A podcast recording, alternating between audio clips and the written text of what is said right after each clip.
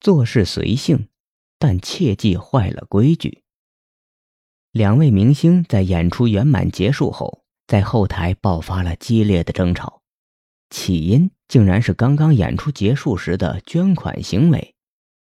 在谢幕时，主办单位提出推广本土文化的概念，其中一位明星提出要捐出当天的演出酬劳，而另一位明星也立刻跟着捐出了演出款。观众们看得出来，两位明星都是有心人。但是在台下，两人却发生了冲突。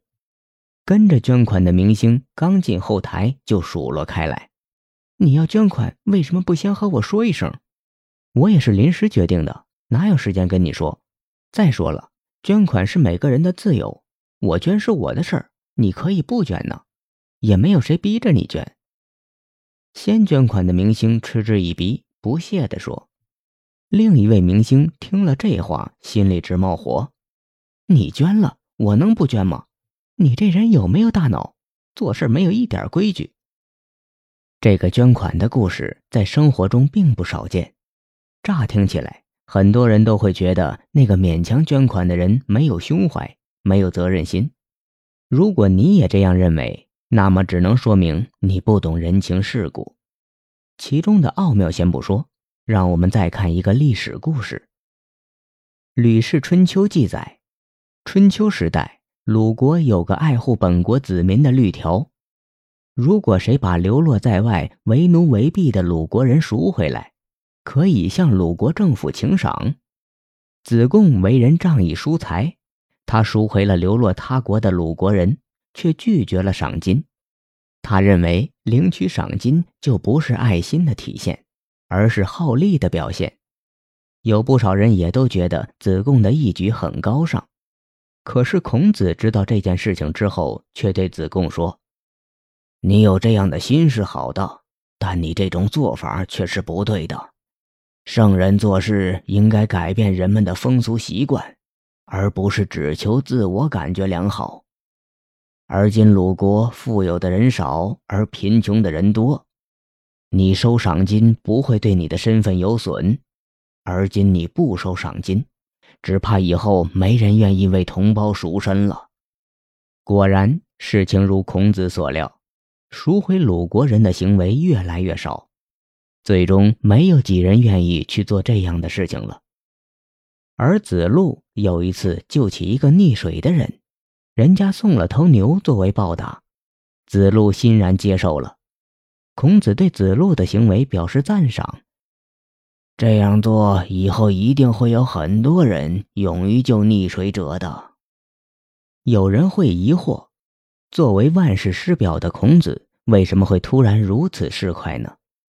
实际上，孔子所言并非市侩，而是通情达理。事实证明，孔子的判断没有错。孔子为什么赞赏接受别人报答谢礼的子路？是因为子路的做法合情合理。孔子为什么批评高尚的子贡呢？就是因为子贡坏了规矩。现在回头想想两位明星的事，我们就多少有些明白了。首先，就算其中一位临时决定要捐出演出酬劳，也应该考虑另一位的感受，不能只顾着自己表现大方得到掌声。就让同台的人受冷落。其次，明星捐款跟鲁国赎人的故事很相似，先捐款的人和子贡一样坏了规矩。为什么这么说？想一想，这就跟你今天要耍派头，一口气把报酬全捐了，不仅会逼得另一位跟着这样做，而且以后其他人演出也不知道该怎么办了。即使那个时候其他人不主动捐款，若有人说：“上次某某人把自己的报酬全捐了，现在您是不是也全捐了呢？”这让人怎么回答？有时候你自以为是慷慨豪情，带来的结果很可能是打破整个圈子的规矩，让别人没有路可走，而让自己也走入死胡同。家有家法，行有行规，该拿多少报酬就得拿多少，值什么价码就得要多少。只有这样，大家才能得到收入，改善自己的生活，使自己的服务精益求精，更上一层楼。如果你打破这样的规矩，随便提高献爱心的额度，让别人跟着你放弃收入去做好事，岂不是强人所难吗？那么以后谁愿意和你一起共事？谁又愿意再捐款呢？你自我感觉良好，境界高，修行深，却不能强求别人也跟你一样。你或许会像那个明星一样反驳：“我捐出所有的收入，那是我的自由，又没让你捐。”但就当时的情况，又有几个人好意思不跟着捐呢？如果真的可以不管不顾的不捐款，恐怕他马上就要被公众指责了。或许你说你不是演艺人员，也没有子贡那样的身份，这样的事情与自己没关系。如果你这样想，那就错了。这不仅是有关于明星的事情，也不仅是有关于历史的故事，而是有关于人情世故的道理。只要你生活在这个社会中。在人世间行走，这样的人情世故就会一直包围着你。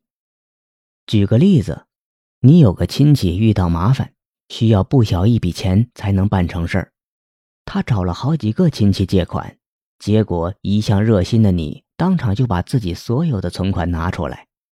你觉得自己是个难得的好人，这样做也是应该的，但其他的亲戚却不这么看。因为你的做法让他们不好下台，如果他们不给，担心被人说成无情；给的少了，又担心别人说他们小气；给的太多，他们觉得自己承受不起，多半都会说你这个人不懂事、没规矩。因此，做事不要自以为是，你可以随性，但不能坏了规矩。